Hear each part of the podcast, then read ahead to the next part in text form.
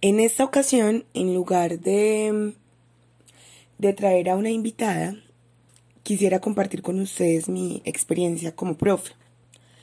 En primer lugar, decirles que esto no era lo que en el colegio había pensado para mi vida. Digamos que yo siempre me mantuve en, en, el tema de estudiar idiomas. Incluso salí del colegio y me presenté, fue a traducción en la Universidad de Antioquia. Y al ver que no pasé, empecé a explorar. yo, bueno, eh, no nos quedemos quietos, eh, vayamos a entes culturales, a espacios de lectura. Y eso hice. Entré a una organización como voluntaria, a la Corporación Cultural Estanislao Zuleta. Entré como voluntaria. Y bueno, a pesar de que allá en la Corpo hay muchísimas líneas de acción, yo me fui por una de esas líneas que es la formación de lectores. Y en ese entonces mm, hacían las tertulias literarias eh, en alianza con el sistema de bibliotecas públicas. Entonces íbamos a los parques bibliotecas o en general a todas las bibliotecas aliadas al sistema. Recuerdo que empecé, yo no, yo no coordinaba, yo no moderaba pues esas tertulias, yo acompañaba a quien lo hacía, acompañaba a un compañero que se llama Santiago Gutiérrez y él moderaba una tertulia en, en la floresta, en la biblioteca de la floresta. Esa, eh, esa tertulia se hacía con señores jubilados, pues que prácticamente su día lo pasaban en, en la biblioteca, estudiando, leyendo, escribiendo. Y, y, bueno, entonces llevábamos cuentos de distintas temáticas, hablábamos de cosas muy profundas y yo me preguntaba, eh, uno que estudia para, para generar esto, para generar estos procesos, generar un impacto tan hermoso en personas eh, adultas o incluso de cualquier edad.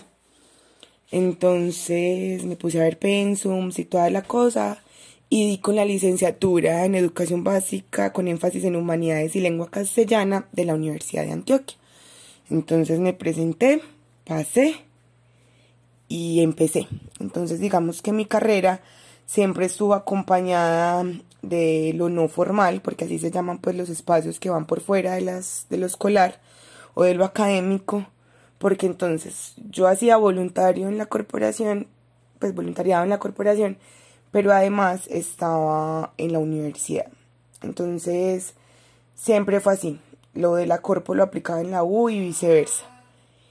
Y resulta que por allá en el 2017 tuve la oportunidad de empezar, no, en el 2016 tuve la oportunidad de comenzar a trabajar en la corporación con un proyecto de investigación y digamos que empecé a, poner en práctica ya muchas de las cosas que veía en la universidad. Eh, empecé mis prácticas tempranas más o menos por esa época y yo decía, no, qué pereza el colegio, yo creo que yo definitivamente me voy a quedar en los espacios no formales, el colegio es muy difícil, los chicos no les gusta ir. Y esto cambió el día que entré a mis prácticas profesionales. Eh, porque, bueno, yo estuve en práctica un año con un cuarto de primaria y claro, fue muy retador, fue a veces difícil, pero sobre todo fue muy satisfactorio. Eh, fue un proceso que me llenó de muchísima alegría y ahí fue que yo me di cuenta, sí, quiero ser profe, definitivamente quiero ser profe.